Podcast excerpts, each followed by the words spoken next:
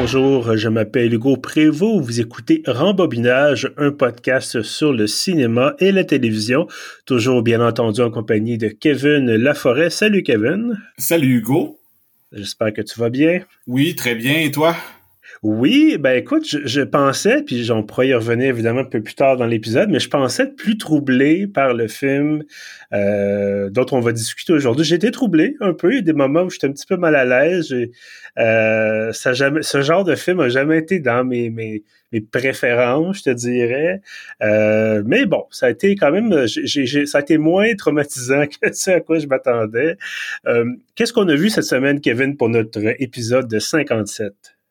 On a vu euh, Crimes of the Future, les crimes euh, du futur. Effectivement, Crimes of the Future, qui est le dernier, ben, en fait le plus récent, pas le dernier, il va continuer à faire des films, le plus récent film de David Cronenberg, qui est euh, bien sûr un réalisateur canadien, donc contenu local si on veut. oui, absolument. Même que si je peux me permettre de t'interrompre, bien sûr. J'ai déjà, il y a longtemps, interviewé David Cronenberg euh, il était venu à Montréal pour présenter, je pense que c'était euh, Eastern Promises. Puis euh, dans mhm. l'entrevue, j'y avais parlé de ses premiers films qui avaient tourné à Montréal. Puis il me disait même que il se considérait un peu presque comme un, réalisateur québécois vu que ses premiers films, ils avaient tourné à Montréal. Bon, ben écoute, tout est dans tout. Alors, parlons donc de lui comme un réalisateur québécois, si on veut bien. Oui, donc Crime, of the Crimes of the Future, voilà en anglais ou comme tu disais, Crime du futur dans la version française. Euh, c'est le premier, je trouve ça intéressant, c'est le premier euh, retour de Cronenberg dans la science-fiction et dans l'horreur depuis Existence en 99, un film que j'avais euh, beaucoup, beaucoup, beaucoup aimé et je, pense que dis toi aussi. Oui, beaucoup, plus que celui dont on va parler aujourd'hui. oui, ben c'est un peu le cas pour moi aussi. Puis ce que j'allais dire, en fait, c'est qu'il va y avoir beaucoup de comparaisons avec Existence, euh, que ce soit sur le plan des visuels, que ce soit sur le plan des thématiques, tout ça. Et euh, un peu comme toi, effectivement, Existence, selon moi, était meilleur que Crimes of the Future. Mais bon, avant de, de, de, de, de s'attaquer, de, de trancher dans le gras, si on veut bien. Euh, est-ce que tu pourrais nous, nous résumer un peu l'intrigue de Crimes of the Future? Oui, euh, c'est un beau défi, par exemple, parce que c'est très peu conventionnel. Mais euh, donc, ça se passe dans le futur, mais c'est un futur, on n'a pas d'année précise et on sait pas trop exactement pourquoi le monde est comme il est c'est presque post-apocalyptique parce que mm-hmm. il y a comme presque aucune technologie qu'on connaît. On voit pas vraiment d'ordinateur ou de téléphone cellulaire ou des trucs comme ça. Et euh, la technologie, c'est plus euh, des espèces de machines mécanico-organiques qui ont presque l'air faites avec euh, des os. Puis tout est vieux, tout est rouillé, tout a l'air en décrépitude. C'est vraiment un monde bizarre. Et euh, dans ce monde-là, on apprend entre autres que la majorité des gens ressentent plus la douleur, la majorité des gens ont plus d'infection, mais il y a certaines euh, exceptions, comme euh, le personnage principal qui est joué par Viggo Mortensen, qui s'appelle Saul, et lui c'est un artiste que son corps produit constamment des nouveaux organes, des organes qui n'existent pas, et ses performances artistiques, il se trouve à se faire euh, faire des chirurgies sur scène par son assistante et euh, se faire enlever ces organes-là. Et ce gars-là, quand, je disais que la majorité du monde dans le futur ressent plus de douleur, lui, il ressent beaucoup de douleur, non seulement mhm. pendant les chirurgies, mais même il y a de la difficulté à manger, il y a de la difficulté à, à dormir, il y a, il a besoin de d'espèces de machines bizarres qu'il bouge pour que ça soit un peu plus supportable quand il dort ou quand il mange. Et bon, si on peut parler d'une intrigue dans le film, euh, c'est ça commence qu'il y a euh, une mère, euh, tu sais, c'est la première scène, fait que c'est pas un divulgateur qui tue son enfant et euh, euh, le père de cet enfant-là vient voir euh, le personnage de Viggo Mortensen et son assistante euh, pour leur dire que voudriez-vous faire une performance qui serait l'autopsie sur scène de mon enfant mort. parce mhm. que vous allez avoir des surprises. Je pense que j'en dis pas trop si je dis ça. non, effectivement, je pense que tu résumes bien la chose. Qui comme, tu l'as mentionné, qui est un peu dur à résumer. C'est beaucoup un film, je pense, d'atmosphère. Ouais. Euh, évidemment, il y a une intrigue, il y a un scénario, mais c'est ça. C'est un film d'atmosphère, c'est un film de, de, de bon, tu, l'as mentionné, une espèce d'appareillage mécanico-organique. Encore une fois, bon, euh, beaucoup, beaucoup de liens, je trouvais, avec Existence, où on a euh, ces fameuses machines de réalité virtuelle qui sont mi-techno, mi-biologiques. Euh, donc, Cronenberg revient avec ces idées-là. Euh, tu as parlé de la fameuse chaise, entre autres, qui aide à exposer, à aider à manger, mais ça a une espèce d'affaire de torture faite en os, comme tu le mentionnais. Euh, j'ai trouvé j'avais vu, je pense, la bande-annonce. J'avais entendu parler du film, évidemment, quand Cronenberg sort, on en entend parler généralement. Euh, puis bon, avec une distribution de gens qui sont, qui sont très connus. Il y a Seydoux, qui joue l'assistante de Mortensen. Vigo Mortensen, évidemment, on l'a mentionné. Euh, d'autres acteurs que j'ai reconnus, notamment euh, ben, Kristen Stewart, qui est assez, euh, qui est assez effacée là-dedans, d'ailleurs. Là. Mais moi, c'est quand même ma performance préférée dans le film. Oui, non, elle, est vraiment euh, est effacée, mais en même temps, il y a quelque chose, il y a comme un secret derrière, puis quand elle agit, tu vois que euh, les intentions sont là, c'est-à-dire c'est tout est un peu dans le non-dit quasiment dans ce mois, que, sauf à quelques rares moments où elle va vraiment foncer puis poser des gestes euh, spécifiques. Elle là, tu sens qu'elle est tiraillée par des désirs, euh, mais des désirs qui sont pas vraiment nommables. Puis là, c'est elle ose pas trop, puis finalement, elle, va se lancer, elle se lance pas, tout ça. Euh, il y a vraiment un côté euh, D'ailleurs, c'est mentionné mot pour mot dans le film, la chirurgie, c'est le nouveau sexe. Euh, les gens semblent plus vraiment faire l'amour. Euh, ça semble être une espèce de société post post-humanité, post, euh, où les, les, choses sont encore un peu biologiques ou corporelles, mais plus dans le sens de on veut coucher avec quelqu'un d'autre, c'est plus on veut y faire pousser des oreilles ou on veut y enlever un, bout d'estomac ou, ou, ça fait greffer des, excroissances de peau dans le front ou je sais pas trop. Euh, il y a vraiment un côté exploratoire. Puis je pense que c'est très, très Cronenberg. Là. Euh, oui, absolument. Oui, c'est depuis euh, justement, je mentionnais ces premiers films qui étaient des films à plus petit budget avec plus ou moins d'acteurs connus, mais c'était déjà l'horreur corporelle, c'était toujours euh, des trucs soit de mutation ou de virus ou de de, de c'est ça souvent les, les gens ils, ils c'est pas nécessairement des chirurgies mais parfois oui mais sinon il y a des blessures puis les gens jouent dans leurs blessures et plein d'affaires très euh, très très spéciales puis que il y a on, y a, dans un sens, il a un peu inventé ce genre-là. Je dis pas que c'est personne l'avait fait avant lui, mais c'est quand on associe beaucoup l'horreur corporelle à Cronenberg. Mm-hmm. Et je pense que c'est peut-être surtout la personne qui a rendu ça, en guillemets, plus mainstream, c'est-à-dire il y a toujours eu des films, par exemple, euh, ça remonte aux années 30, le cabinet du docteur Caligari, mm-hmm. avec euh, quelqu'un qui va euh, découper un œil en grand, en très, très, très gros plan. Et je pense que même quasiment 100 ans plus tard, cette scène-là me fait encore frémir. Euh, mais c'est ça, on arrive à un point où, avec des films justement comme Existence, avec des films comme maintenant Crimes of the Future, on a une espèce de, normalisation, si on veut, du, du body horror ou du de l'horreur biologique, mécanique. Euh, puis c'est drôle parce que quand une fois tu parlais de films à petit budget, évidemment, quand tu commences, généralement, tu fais des films à petit budget. Euh, les, espèces d'appareillage, à part certains éléments qui semblaient être des effets spéciaux là, à l'ordinateur et tout ça, euh, les appareillages, les chaises qu'on a là-dedans, l'espèce de fameuse chaise où on, on s'assoit pour mieux manger, le, le, le, lit de Mortensen, tout ça, ça avait l'air cheap. Je sais pas toi comment tu as vu ça, ben, j'ai l'impression que c'était voulu dans un certain Je sais pas, ben, ben moi je, suis un peu mitigé par rapport au film, puis c'est vrai qu'il y a des trucs qui sont pas toujours convaincants, mais j'ai l'impression a aussi de quand il y a euh, quand on voit un peu des organes ou du sang, tout ça, parfois ça a l'air d'être fait par ordinateur, mais pas super bien fait, mais quand même, je pense que même si c'est plus ou moins bien fait, ça coûte plus cher que que juste euh, du faux sang comme dans le bon vieux temps et euh, de la viande hachée là.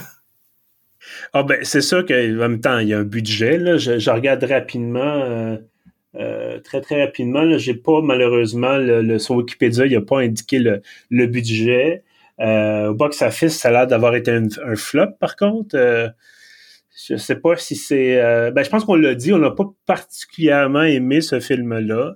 Euh, mais bon, quand même certains aspects que moi je trouvais très très intéressants. Tu parlais bon du fait que tout a l'air en, train de disons, de se déliter. On a des, des bateaux qui sont échoués, on a des, des, du papier peint qui s'arrache, tout ça, la, peinture s'écaille. Est-ce que, je sais pas si tu as remarqué, mais il y a, euh, je pense notamment quand toutes les scènes avec Viggo Mortensen, il y a des mouches qui se promènent, on entend la, les mouches voler, comme si c'était une espèce de, décomposition, de putréfaction de, de, de cet univers-là.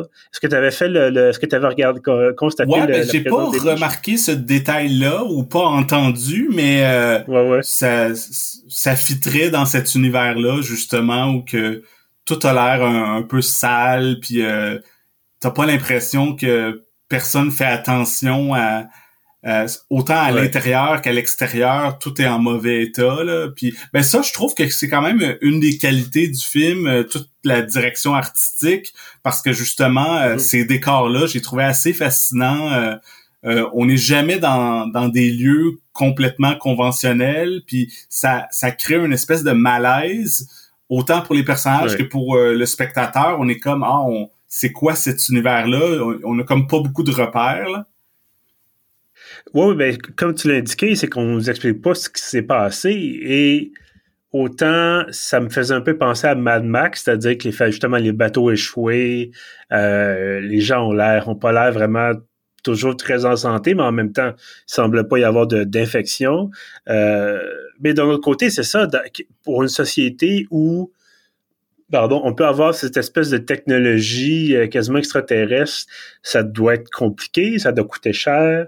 Euh, donc, on est comme une espèce d'univers où ça va bien, mais ça va pas bien. Puis, c'est comme si la race humaine décidait de plus rien faire à part se greffer des organes ou s'en enlever. Ou, euh, ça me donnait une impression de, de fin de règne, c'est-à-dire, ah ben, on sait, on sait que l'apocalypse s'en vient c'est pas important, on fait le party. Comment est-ce qu'on peut faire le party? Ah, je sais, on va, on va se trancher en morceaux. Euh... ouais, mais c'est un bon point ce que tu dis, puis je pense que c'est juste une théorie de ma part, mais on voit pas euh, on voit pas beaucoup de lieux, on voit pas mettons euh, tout un pays ou toute la planète. On est tout le temps euh, un peu autour des trois quatre mêmes lieux. puis il y a, y, a, jamais personne qui prend une voiture ou quoi que ce soit. Fait que c'est vraiment tout est rapproché. Euh, fait que j'ai l'impression que c'est peut-être juste euh, ce quartier-là ou cette petite communauté-là qui, comme tu dis, c'est peut-être une communauté euh, décadente et des gens riches qui mm-hmm. travaillent pas vraiment, beaucoup des artistes ou des aristocrates et des euh, je sais pas trop je sais pas trop quoi. Puis justement ils font juste se faire faire des chirurgies. Puis c'est c'est ça. C'est il y a quelque chose d'intéressant. Il y a il y a une allégorie de de, peut-être, euh, comme tu dis, fin d'empire ou quelque chose à voir là-dedans. Là. Oui, oui. Est-ce que ça t'a rappelé un peu euh, Brésil? Parce que moi, bon, tu me disais chirurgie plastique euh, un peu un peu folle dans un film, ça me fait immédiatement penser au film de Terry Gilliam. Est-ce que toi, ça t'a fait ah, un, lien avec... Tu me crois pas, mais ça, c'est un film que j'ai toujours pas vu. Ça fait longtemps que je veux le voir, mais ah. ça, ça reste sur ma longue liste de films à voir. Mais ben, j'ai déjà vu des extraits puis pour le podcast. Euh, ouais, ouais, oui, ça serait intéressant. Ben écoute, peut-être parce que de, mon souvenir, c'était particulièrement euh, euh, spécial et un excellent film. Il y aurait beaucoup de choses à, aborder dans ce film-là. Mais oui, peut-être pour les gens qui nous écoutent, ceux qui ont vu Brésil se rappelleront les fameuses scènes de chirurgie plastique. c'est pas aussi fou dans le sens où bon, ça, ça dans Brésil, ça, ça devient un peu euh, ben, c'est déjà très excessif, mais ça devient complètement déjanté. Euh, dans ce cas-ci, c'est c'est quasiment propre, en fait. C'est-à-dire, on a euh, on a quelqu'un comme bon, c'est peut-être mentionné dans la bande-annonce, quelqu'un qui couvert d'oreilles. Euh, mais tu sais, on n'a pas rien de... On n'a pas rien de dégueulasse. Et au, c'est peut-être ça que au début je disais, ça m'avait pas tant traumatisé entre guillemets que ça, ce film-là. J'avais j'avais à la fois envie et pas envie de voir quelque chose de dégueulasse. Euh, parce que là, c'est oui, il y a des gens qui se font encore une fois, il y a des opérations. Euh, Viggo Mortensen se fait enlever des, organes, mais c'est très propre. C'est mm-hmm. très clean, c'est très euh, bien fait. Euh, il n'y a pas personne qui s'est fait greffer un bras dans le front. Il n'y a pas personne qui aurait, comme dans, dans Total Recall, un, corps sur le torse avec une espèce de, de, de, face de bébé sur le torse qui dirait de repartir le, le réacteur pour terraformer Mars.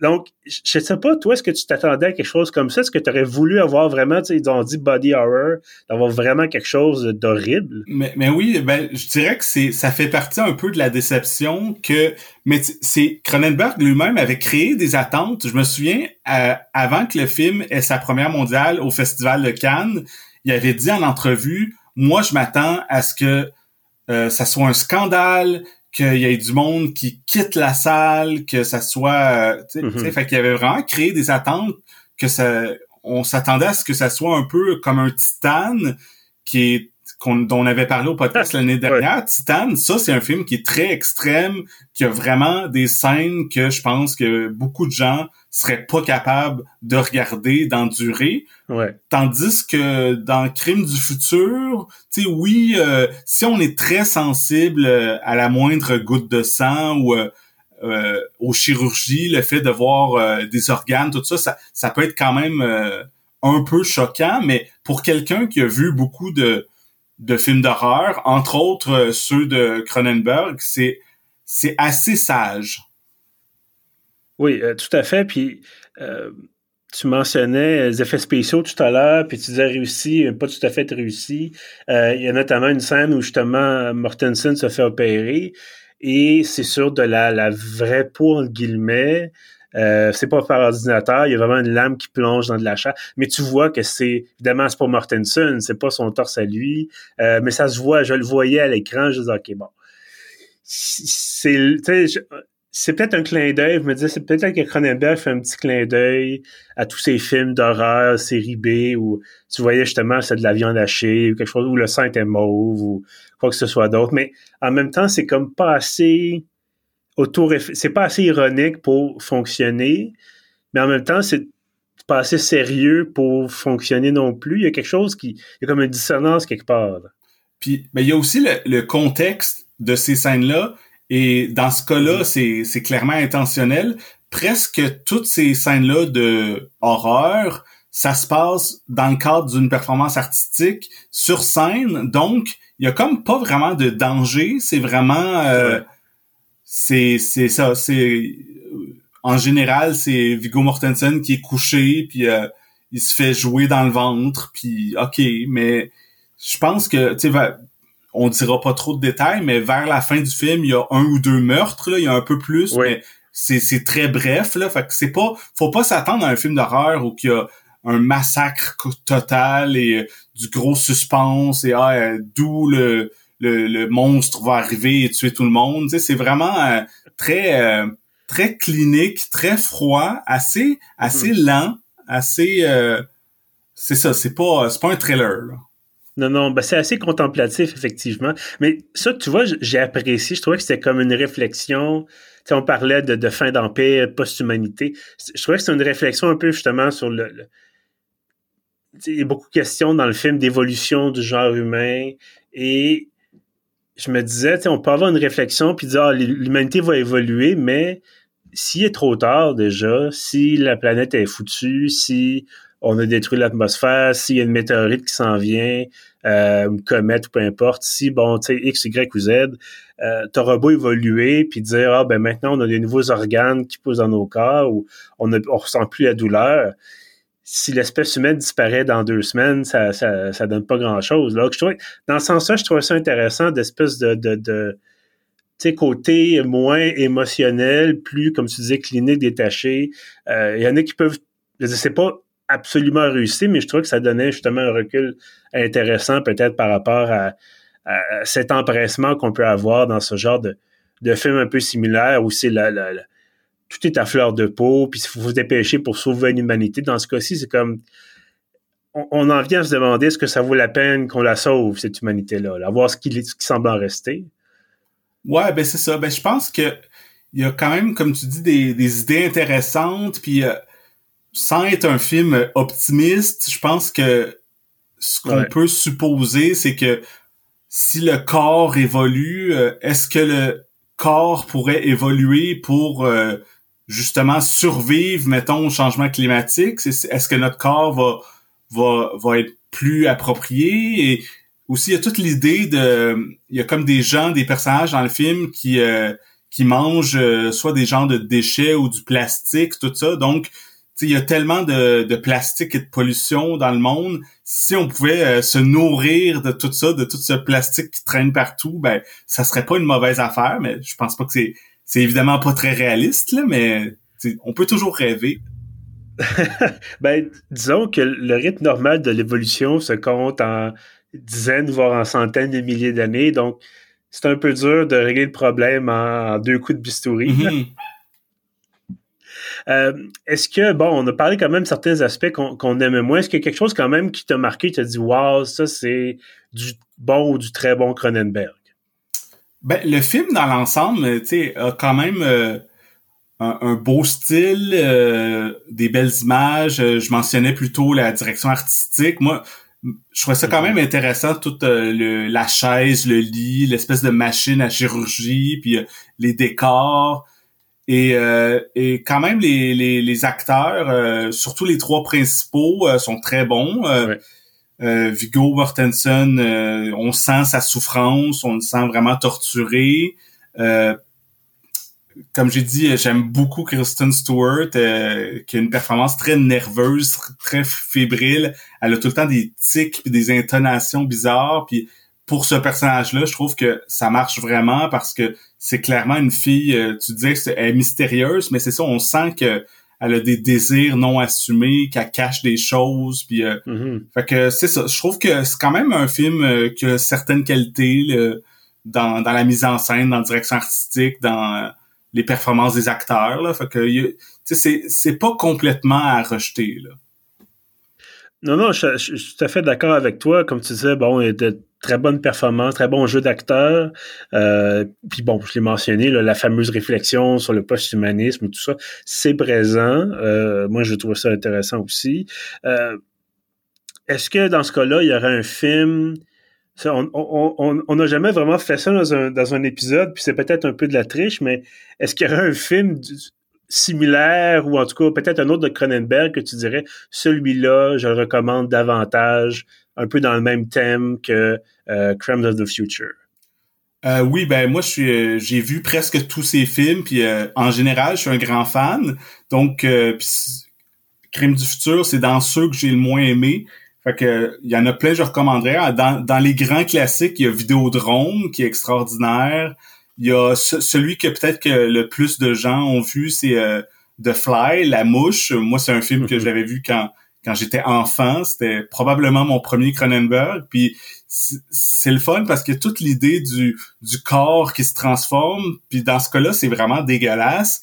Mais en même temps, c'est un film hollywoodien avec Jeff Goldblum qui est qui est super divertissant. C'est ça a un petit côté film de super-héros que c'est comme l'origine de ses pouvoirs, tout ça, mais dans un contexte euh, d'horreur corporelle. Ça, c'est, c'est vraiment un film à voir. Puis aussi dans, tu, ben, évidemment, Existence. Puis, mm-hmm. puis dans les plus récents, euh, même si c'est pas des films euh, d'horreur, moi, j'ai vraiment aimé ses premiers films avec Viggo Mortensen.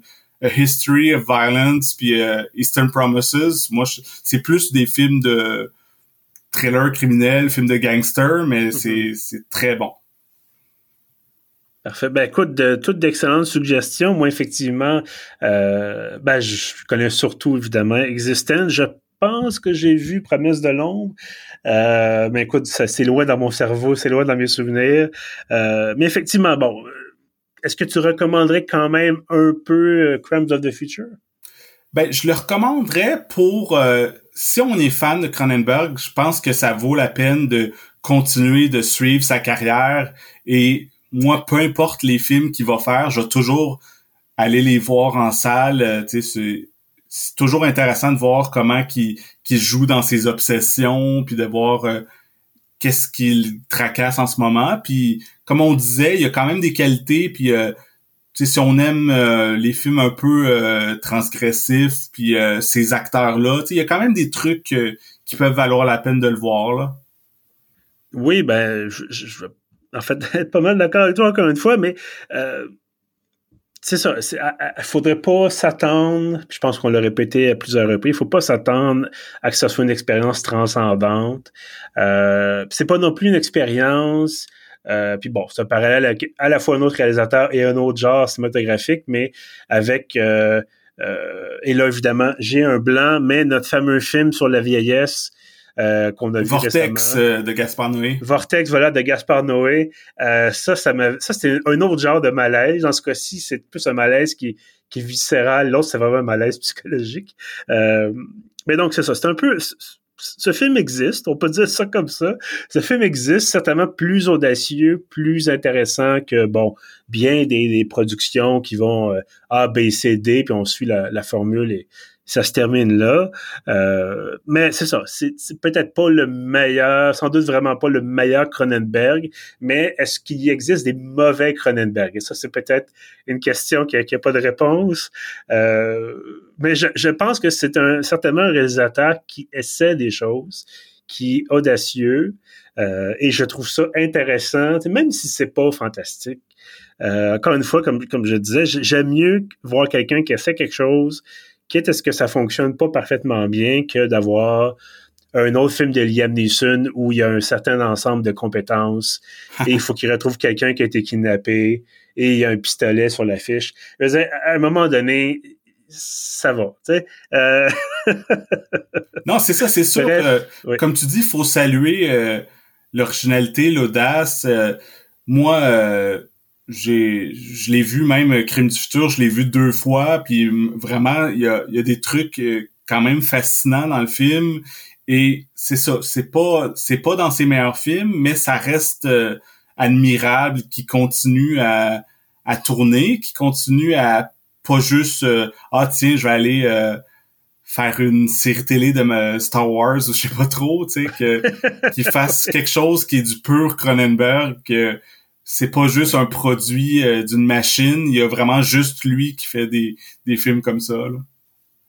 oui, puis bon, euh, à 79 ans, il faut quand même saluer le fait qu'il est toujours en train de tourner, continuer à travailler.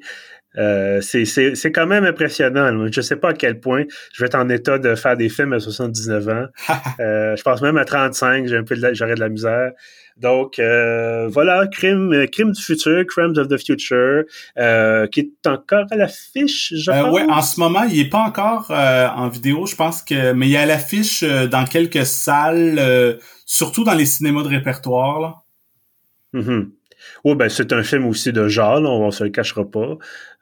donc, ça, j'aurais été un peu surpris qu'il soit à l'affiche, par exemple, dans six salles au Megaplex euh, Pont-Vio 16. C'est ça, je pense pas qu'il est dans les goudzo, là.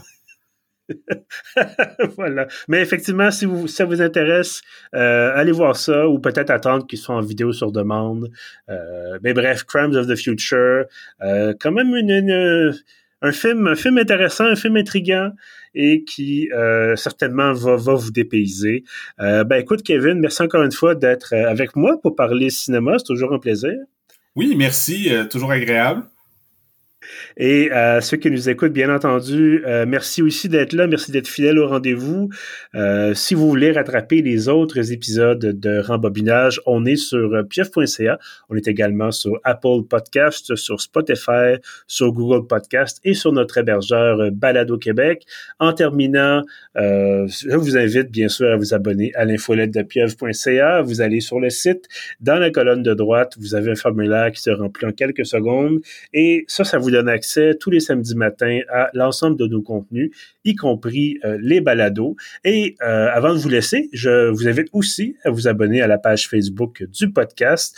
Donc, il y aura bien sûr un lien euh, en dessous de l'épisode sur Pieuvre, mais également, vous pouvez, chercher Rembobinage sur Facebook. Vous allez le trouver très rapidement. On a bien sûr nos épisodes, on a des discussions, on a des annonces, on a des bandes annonces, des concours qui s'en viennent bientôt. Donc, on a tout ça sur notre page Facebook. Et donc, voilà, abonnez-vous. Sur ce, je vous dis merci et à bientôt.